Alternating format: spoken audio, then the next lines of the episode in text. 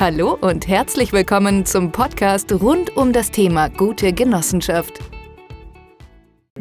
Und vielleicht noch die, die letzte Frage dazu. Muss die Genossenschaft mit allen Genossen Geschäfte machen oder reicht das, wenn die Genossenschaft mit einem der Genossen Geschäfte macht? Hausbetreuung? Oder sollte die mit allen dreien, wenn alle drei Immobilien haben, Hausverwaltungsgeschäfte machen? Oder muss sie? Also müssen tut die Genossenschaft gar nichts. Die ähm, Genossenschaft muss ihre Mitglieder fördern. Das ist alles. Die, da steht nicht, ich muss Mitgliedergeschäft machen, sondern ich muss meine Mitglieder fördern. Das Mitgliedergeschäft äh, brauche ich nur, damit ich sie fördern kann. Weil wie soll ich sie sonst fördern, wenn ich habe ich gar kein Geld? Ne? Also deswegen ist es natürlich wichtig. Ähm, aber ich glaube, es ist zu sehr, also bei, ich kenne das aber, diese, diese Überlegungen kommen zu sehr aus der Idee heraus, dass man das alles gestalten müsste verkrampft gestalten müsste. Nee, man muss nur einfach das machen, was realistisch ist. Also deswegen, ich, ich sehe das genauso wie der Ralf. Ähm, geh doch einfach hin, ähm, mach das realistisch. Packst du die da rein? Ja, natürlich müssen die dann höhere Rechnungen schreiben, aber die verbrauchen ja auch mehr Geld. Ja, ähm, und, und am Ende kommst du doch auf selbe Ergebnis. Aber du hast eine saubere Struktur. Die ist sauber, unangreifbar und anständig. Und nein, man muss nicht ähm, mit jedem Mitglied Geschäft machen. Also ich nenne auch da immer gern die Beispiele. Wenn äh, die DATEV 1000 Steuerberater hat, müssen nicht alle 1000 Steuerberater zwingend irgendeine Leistung abnehmen. Es gibt auch Steuerberater, die nehmen keine oder nur wenig Leistung ab. Andere nehmen viel mehr Leistung ab. Anderes Beispiel. Vermietungsgenossenschaft. Die Vermietungsgenossenschaft hat 1000 Wohnungen und 10.000 Mitglieder.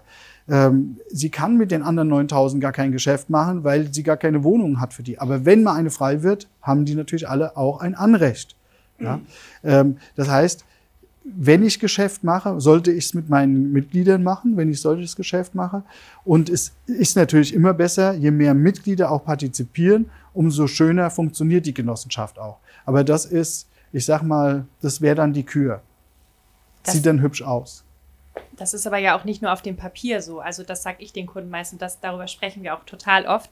Es entstehen doch die meisten, also langfristig die meisten positiven Effekte, wenn alle da auch irgendwie dran partizipieren. Also klar, die minderjährigen Kinder erstmal nicht, aber gerade wenn zum Beispiel mehrere äh, GBRs oder Einzelpersonen, Einzelne, wenn Eheleute jeweils zum Beispiel ein Haus haben, was vermietet wird, wenn alle sich daran irgendwie beteiligen und alle mitmachen, dann entsteht langfristig für alle doch der größte Gestaltungsspielraum. Ne?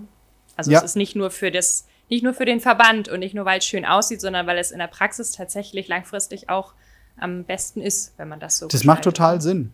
Also äh, auch durchaus, wenn man das, äh, wenn man jetzt an, an Vererben denkt, äh, da sagen dafür, ja, was sollen denn meine Erben jetzt? Ja, was, was? Die sollen lernen, wie man, eine, wie man eine Wohnung verwaltet. Sie sollen lernen, äh, was lohnt sich. Ja, also ich will ja doch, dass das Vermögen doch dann weiter äh, weiter fortgeführt wird. Also warum bringe ich das den Leuten denn nicht bei? Also auch meinen Erben nicht bei. Also man, ich habe da immer so den Eindruck, dass man denen nur ein schönes Nest machen soll und dann ja und dann hat man sich einen riesen Aufwand gemacht und dann verkloppen die das Ganze ja und kaufen sich irgendwas Schnelles davon, ein Auto, ein Flugzeug, Hubschrauber, was auch immer.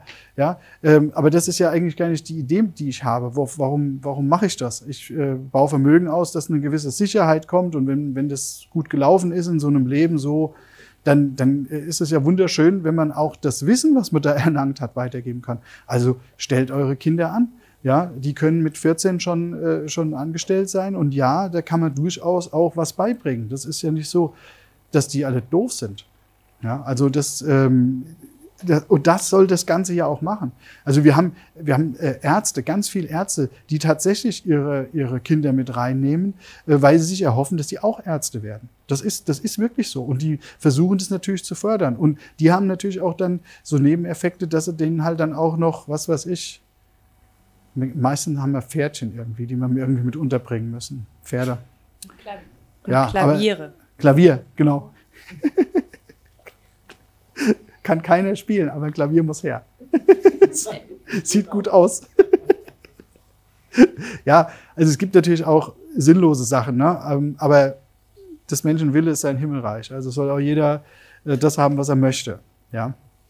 Ähm, aber macht was draus. Das ist so der, der Appell, den wir da äh, vielleicht sagen. Wir haben ein super Konstrukt. Äh, wir können damit wirklich anständige Dinge tun. Und äh, wir müssen nicht immer nur die, die, die, äh, die Vorteile auf der monetären Ebene suchen, sondern vielleicht auch auf dem, was es sonst noch leisten kann. Ja? Also es, ich finde, das ist, äh, sollte man nicht außer Acht lassen. Das war's für heute. Weitere Infos finden Sie jederzeit auf www.genoheld.de. Auf Wiederhören!